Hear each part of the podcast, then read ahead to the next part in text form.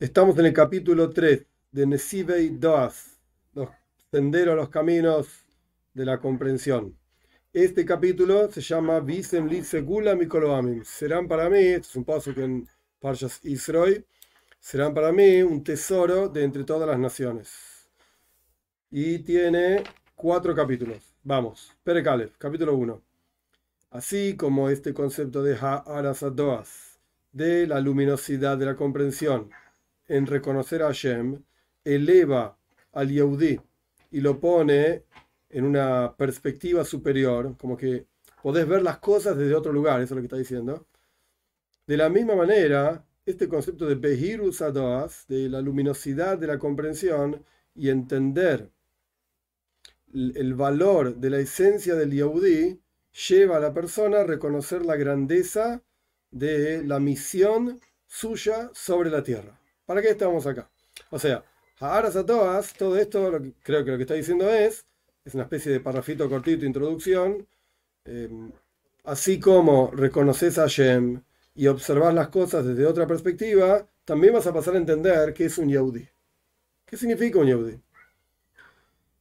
Ahora bien, hay muchos niveles en la comprensión del valor de un Yehudi. Estamos hablando del valor espiritual, obviamente, y son muchos niveles, uno por arriba del otro y otro por arriba del otro y así sucesivamente. Hay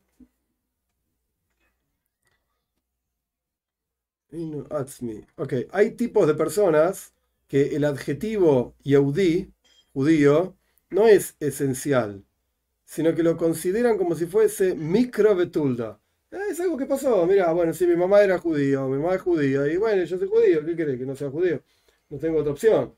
Es una especie de consecuencia de mi situación, como dice acá en el mismo texto. Nació de padres judíos, entonces es judío. O se convirtió y residen, digamos, sobre él todos los dinim, todas las leyes de lo que es un yahudí. Pero su judaísmo no es atzmis upnimis, no es esencial e interior. Entre paréntesis, obviamente no está acá en el texto. Esto no es muy jabatnik, que digamos. Nuestra perspectiva jabatnik es mucho más es muy diferente, donde el judaísmo es la esencia de la persona, ¿no? Esto es lo que lo define, pero bueno, él tiene esta cita, esta opinión, y vamos a ver cómo, cómo avanza esta cuestión. Tenés Yehudim, de hecho el Friedrich Rebbe, el Rebbe anterior tiene una carta en Tafresh en 1927, cuando sale de la cárcel en Rusia, etc., en donde él escribe que esto no es eh, eh, 12 y 13 de Tammuz no es solamente una liberación para mí, dice Friedrich sino que es una liberación para todos aquellos Asher Beshem Israel y que son llamados judíos. Que ni siquiera se identifica a sí mismo como judío, pero es llamado judío por el medio en el que se mueve. Este día de Yud Beis Tammuz, 12 de Tammuz, es liberado también.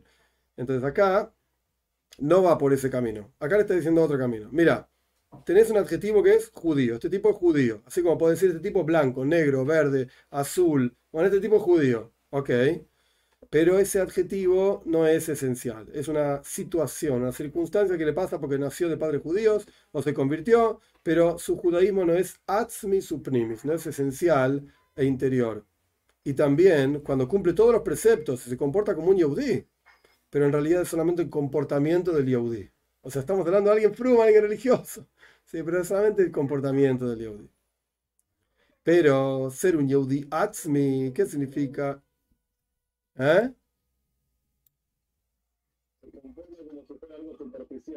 Totalmente, totalmente superficial en su vida el ser Yehudi. Pero por el otro lado, ser un Yehudi Atzmi, un judío esencial, esto no es sino cuando su judaísmo está enraizado esencialmente en lo más profundo y lo más interior y esencial de la persona. Es una expresión interesante. Yahadusa y su judaísmo tebua be'etzem mahusu premius, en la esencia de su propia esencia y su interioridad, algo así. En su cerebro, en su corazón, en todos los miembros de su cuerpo.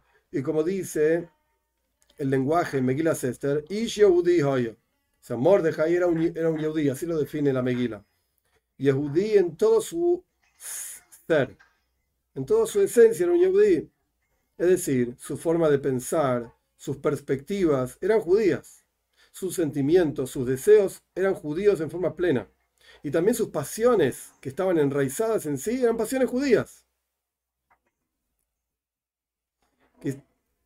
que estaban esas pasiones como limitadas, como circunscriptas en lo que es santo que reside en el interior de cada cosa que la persona hace. O sea, le gustaba el chocolate a Mordejai, por decir cualquier cosa. Le gustaba el chocolate, no hay ningún problema con el chocolate. Pero, ¿qué es lo que le gustaba del chocolate? La esencia de la palabra de Dios investida en el chocolate. Eso es lo que buscaba Mordejai. El Baal decía, acá no está en el texto, el Baal decía que cuando un yehudí tiene hambre, en realidad es el Nefesh es el alma divina que desea refinar la cosa esta que va a comer. No porque es un, glotón y tiene hambre. No, no, pasa por otro lado la cosa. Y esto es similar a lo que explican nuestros libros santos. Lo que dice el Posuk, Posuk dice en Payas Mois, así como las acciones de la tierra de Mitzrayim, en donde estuvieron asentados en ella, y como las, tierras y como las acciones de la tierra de Canaán, donde ustedes se van a asentar, no hagan. Eso es lo que dice el Posuk. Payas Mois, al final.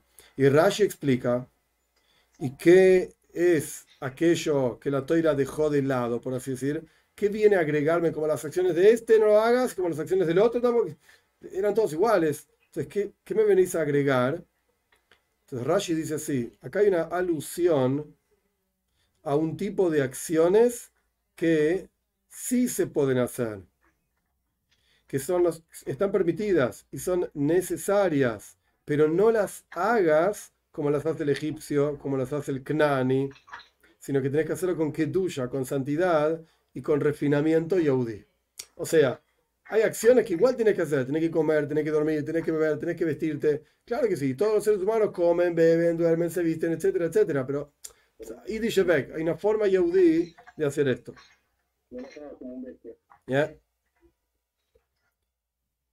Y el sentimiento verdadero en este sentido lo encontramos en los escritos del Rebe de Piazzana. Admura Kodesh de Piazzana.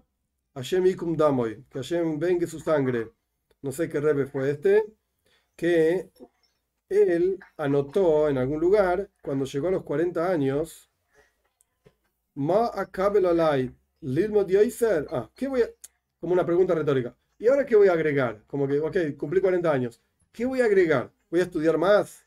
Me parece que no tengo tiempo libre.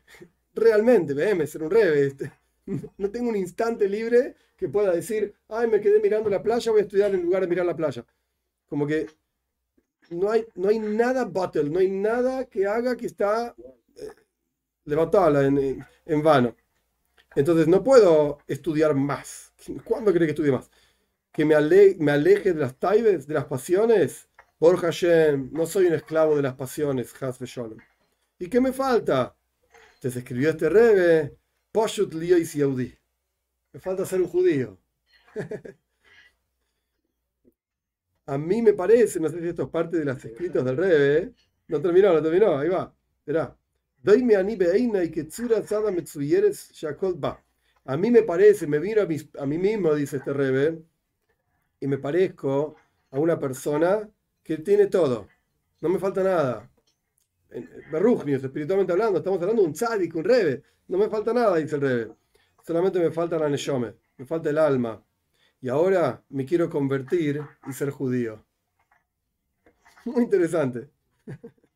Me falta ser un yaudí. Tengo todo. Y él sigue así, el texto nuestro sigue así, después de citar a este rebe de, de Piazzana, qué sé yo. Estas cosas impresionantes de una boca santa fluyen desde lo más profundo de reconocer y entender qué es un yaudí realmente. Que también Incluso un yaudí que se comporta con todos sus caminos al pitoiro, de acuerdo a la toira y la santidad, todavía puede ser que no sea judío, esencialmente hablando. Acá no estamos hablando de alajá. ¿Tu mamá es judía o no? A ver, espera. No, no, no. Tu mamá judía o te convertiste como corresponde. Estamos hablando de otra cosa. Te comportás, vivís, pensás como un yaudí.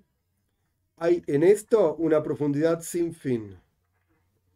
Y los tzadikim dijeron, los justos dicen que cuando bendecimos a la mañana, Goy, que Dios no me hizo un no judío, hay que meditar claramente si efectivamente no tengo algún miembro o alguna porción en mi interior que todavía no es judía.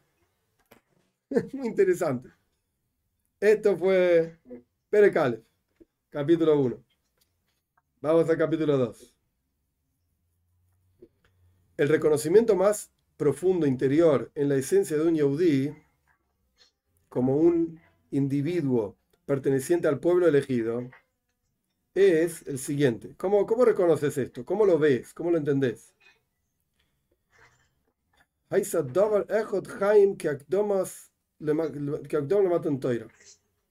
Esto, este reconocimiento fue como si fuese una, especie de, de, prever o de preparación para la entrega de la toira, como está escrito en Parshas Israel. Así, esto es una serie de psukim que él cita acá. Así le dijo a Shema Moishe, así tenés que decir a la casa de Jacob y vas a decirle a los, hijos de Israel, ustedes vieron lo que les hice en Mitzrayim. Lo que yo hice en Mitzrayim, dice Dios. Y los elevé a ustedes sobre las alas de las águilas y los traje hacia mí. Y ahora, si ustedes escuchan mi voz y cuidan mi pacto y, se, y serán un tesoro, segula mi amim, van a ser un tesoro para mí de entre todas las naciones, porque a mí me pertenece, dice Hashem, toda la tierra. Y ustedes serán para mí, mamlejes koyanim una un reinado de sacerdotes y un pueblo santo. Estos son los psukim, lo que dicen Parshas Istroy antes de la entrega de la toira. A través de estos psukim nuestro texto quiere explicar qué es un Yehudi. En estos versículos no se mencionan preceptos concretos, mitzvahs, qué tiene que hacer y qué no tiene que hacer. No dice nada. Pero tiene dvarim nisgobim, cosas elevadísimas, cuyo significado es una preparación para la entrega de la toira. Porque en la toira que doy yo, en, las, en la toira santa, hay 613 preceptos que le fueron dados al Yehudi cuando ya es yaudí, por así decirlo. Cuando sos judío tenés que cumplir 613 preceptos. No sos judío, pues tendrás 7 preceptos de Neinoia y qué sé yo. Pero ¿a quién se le da los, 300, eh, perdón, los 613 preceptos? Cuando ya sos yaudí.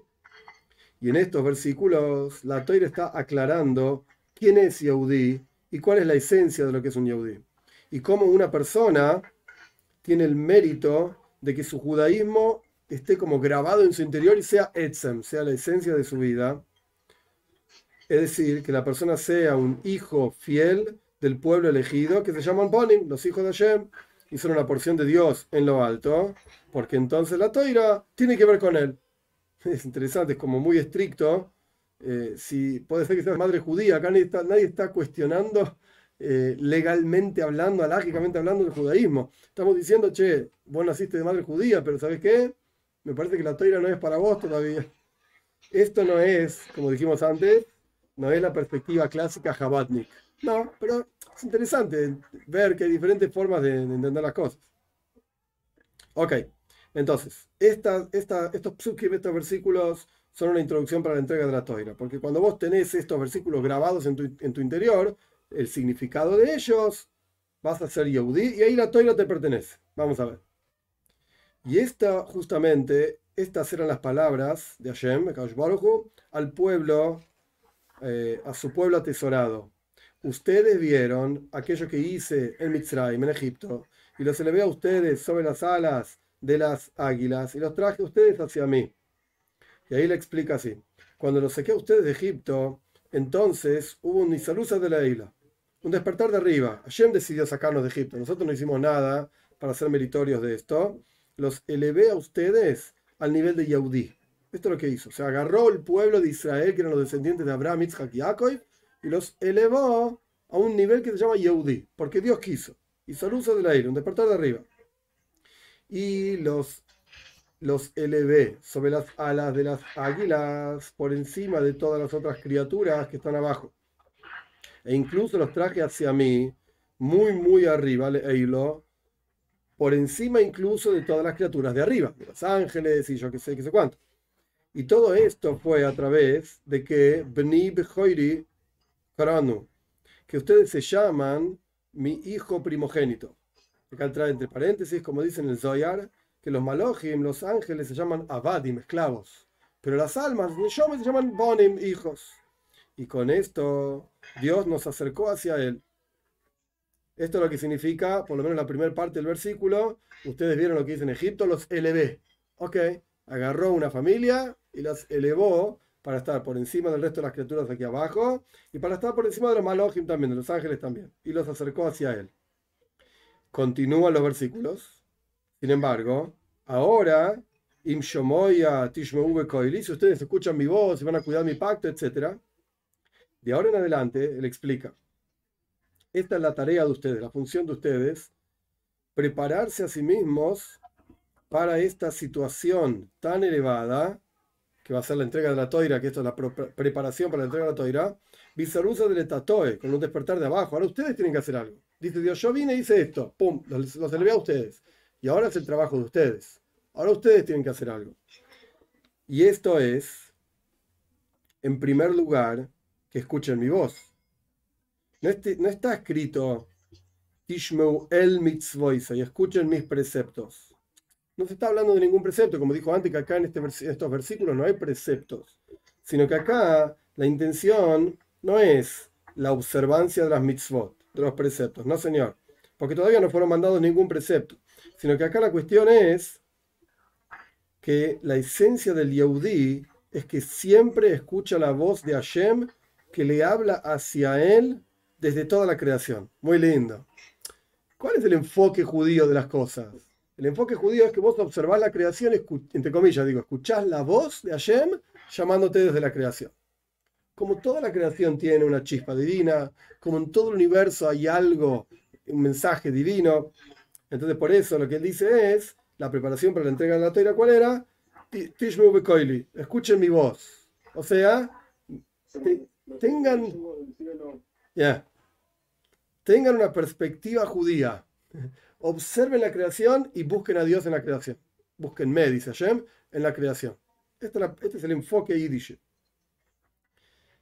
Esto es similar a lo que está escrito en los Sifre Akoides, en estos libros santos, Beis Abraham, en Parshas Vaikro. Ahí ese libro Beis Abraham explica el pozo. El pozo dice Vaikro el Moishe, el comienzo del Sefer Vaikro. El comienzo del tercer libro de la Torah, que Hashem lo llama a Moishe etc. Y Dios habló con él, etc. Y este libro explica que Moishe Rabbeinu escuchó Shoma Mikol Ok. Eh, Moishe, perdón, escuchaba de cada cosa que pasaba el llamado de Hashem hacia él. Por eso el versículo dice, Vaikro el Moishe, hay un llamado, y después Hashem habló con Moishe.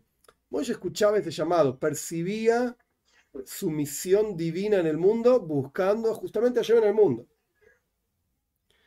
Sí, a veces ocurre.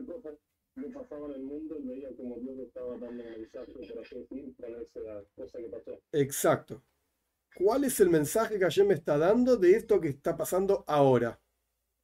Exacto. Esto es lo que está diciendo. Ese era Moishe. A veces había ocurrencias del lado de Gesed, de bondad. Y a veces había ocurrencias del lado de Gvura, de severidad, no estaban tan buenas todas son Ashgaha Protis, todas son con providencia divina, desde nuestro Padre que está en los cielos, que te habla y te llama para que te apegues a Él. Ese era Moishe. Y esto es lo que él está diciendo antes, escuchar la voz de Dios no significa cumplir los preceptos. Obvio que tenés que cumplir las mitzvahs, sí, sí, sí.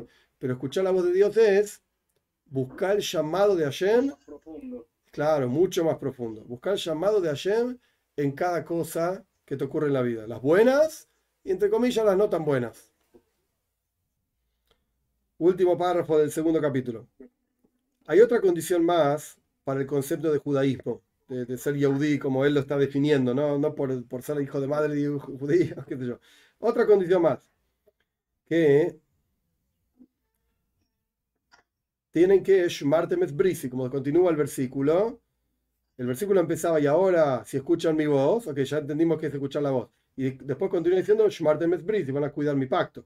¿Qué significa cuidar el pacto? En esto también, la intención no es alguna mitzvah, algún precepto concreto. ¿Qué es? Pacto, no sé, anda a cumplir. No, no está claro qué querés. Sino que acá está hablando de un pacto eterno que hizo Dios con su pueblo como está escrito en, la Torah en varios lugares, Israel, entre mí, dice Dios, y el pueblo de Israel, que es el fundamento y la raíz del judaísmo en términos de Etzem, la esencia del judaísmo. ¿Qué es ese pacto y cómo funciona? Entonces él explica, él dice así, hay que explicar esto, eh, de acuerdo a lo que está mencionado aquí, el lenguaje Ushumartem van a cuidar, y no está escrito Wikiyamtem, y van a cumplir, tipo sostener el pacto, cumplir el pacto. Acá habla de un guardado, un cuidado. A pesar de que un pacto, el asunto de un pacto es ahaba, es amor. Y cuidar es loisasei, es una mitzvah, digamos, negativa, prohibitiva, que está relacionada con ira, con temor. Entonces, shmira es cuídate de no hacer esto, cuídate de no hacer lo otro. Entonces, él no lo escribe así, pero es Poshut, que esto es lo que está diciendo. En el Tanya está explicado también. El amor a Shem es la fuente de los 248 mitzvot positivos. ¿Por qué salís de vos mismo y vas a hacer una mitzvah que Dios te pide, te pones feeling o lo que sea? ¿Por qué no querés a Shem? El temor a Shem es la raíz de los 365 mitzvahs prohibitivas. ¿Por qué te cuidas de no hacer esto, no hacer lo otro, no comer esto, etcétera? Porque tenés temor a Shem, que después podemos hablar de qué significa temor a Shem, ok, en montones de, de niveles, pero no importa. El punto es que están divididos así, amor a Shem, mitzvahs positivas, temor a Shem, mitzvahs negativas. Entonces, el clásico lenguaje en, la, en la Toira, y el Talmud lo dice claramente, el clásico lenguaje de una mitzvah prohibitiva es, y shomer pentase, cuídate, no hagas esto. Y la palabra shmira indica directamente una mitzvah prohibitiva. Entonces acá le está preguntando algo interesante. Hay un pacto entre Hashem y el pueblo de Israel. Ese pacto está, está relacionado con Ahava, con amor. Así dice, Bris, Iñano, Ahava. Todo pacto es amor. Ahora bien, ¿por qué dice Shmartem Brisi? ¿Por qué hay que cuidar el pacto? Aparentemente la palabra no, no pega, porque cuidar es algo que tiene que ver con temor, no con amor. Acá él dice así. El asunto es, como está escrito en el Sefer Kodosh Yesoido Avoida, que hay un nivel de temor a Dios cuya raíz y fuente en realidad es el amor a Dios. Y como encontramos al respecto de personas que se aman fielmente, que evitan transgredir uno la voluntad del otro, porque temen de que no vaya a ser de que sea eh, dañada dañado el amor que tiene uno por el otro. Entonces es un, es un temor, no porque te tengo miedo que me vas a pegar. No, no, ese es el punto acá. El punto es tengo miedo de arruinar el amor que tenemos. Tengo temor, claro, de que nos separemos, de que haya algún defecto en nuestra relación. Tengo miedo de esto. Es como quien se enfrenta a otra persona que lo quiere, lo aprecia, lo quiere cuidar y se cuida terriblemente de lo que dice. No vaya a ser de que algo que yo digo te haga daño. Entonces, acá hay un cuidado por temor, pero no por temor que me vas a pegar o que me vas a castigar, por temor a hacerte daño. Porque te amo tanto que no quiero hacerte daño. Y esta es la esencia del Yahudí fiel que cuida, Shoimer, cuida siempre el pacto de unión, Dveikus, apego entre Dios y el pueblo de Israel. Y tiene miedo siempre de que no se haga ningún defecto, en ese pacto. Y en esto está incluido. Okay. En esto está incluido el concepto de santificarse de todo lo que tiene que ver con el mundo material. Un Yehudi fiel se desnuda de ellos, esa es la traducción literal, se, limpia de todo lo que es materialista, ordinario, etcétera, para que este pacto que hay entre Dios y el pueblo de Israel nunca quede arruinado por las manos del Yehudi que se introdujo en cosas materiales que le hacen olvidarse de este pacto. Como está escrito en el libro Priya Aretz, de la Menachem Mendes de, Dvitev, que entre paréntesis era el rebe del Alter Rebe, que después se fue a Israel, que. Ahí él escribe que todo placer material, incluso permitido, es Nargan Mafrit Es como un hacha que separa y corta las cosas en dos partes. O sea que al fin y al cabo, cualquier cosa que tenga que ver con el mundo material, tarde o temprano, de una manera u otra, te separa de ayer. Y no es cuidar ese pacto. Es complejo estar en, este, en esta madrega, en este nivel, es difícil. Eh, no terminamos igual, hoy vamos a parar acá, pero por lo menos mini resumen. Empezar a preguntar. ¿Yeah? ponerte el feeling es algo material que estás elevando. Sí. Y ahí también puedes decir que la práctica es algo que te está separando de ayer. No, porque él dice Hanoe Gashmis. Cuando vos tenés placer del mundo material. Por ahí pasa la cosa. No el estar involucrado con el mundo material, porque todo lo contrario. Dira Betachtoinim, tenés que hacer una, una morada para Hashem en este mundo material. Claro, el problema acá es, es el placer del mundo material. Y no el placer de la mitzvah, eso también está bien. El placer de lo material, ay, ahí ya perdiste. Ahí perdiste. Ok, entonces, ¿qué estudiamos? Estudiamos que no alcanza con el hecho de, ser yehudí porque tu mamá es judía, porque te convertiste, etc. Hay, un enfoque judío de las cosas, hay un comportamiento yehudí. Y esto es algo que tiene que estar enraizado en la esencia de la persona. Eh, y como vimos la frase de ese rebe, de, de Piazzana, que después de todo lo que hacía, era un tzadik, y yo que sé cuánto, ahora me falta ser judío. Interesante. Y después vimos diferentes eh, psukim, versículos que son introductorios para Matan Toira, para la entrega de la Toira, que no terminamos, en, en realidad los capítulos que siguen sigue con eso mismo, pero bueno, eh, que ahí habla de que lo, lo que Hashem hizo para nosotros en Mitzrayim, que nos elevó por sobre la, la creación, digamos, por sobre los malojim, etcétera, etcétera, y que nos dijo que escuchemos su voz, o sea, que observemos la creación y lo encontremos allá en todos lados en la creación, y en adición a esto, que hay que cuidar el pacto. Cuidar el pacto significa ser conscientes de que si nos metemos en las cosas materiales, si nuestro placer está en las cosas materiales, entonces nos estamos separando de Hashem y estamos no cuidando ese pacto. ¿Y por qué dice cuidar y pacto? Cuando cuidar en realidad es temor y pacto es amor, porque en realidad es el temor a destruir el pacto. Este es el, este es el punto.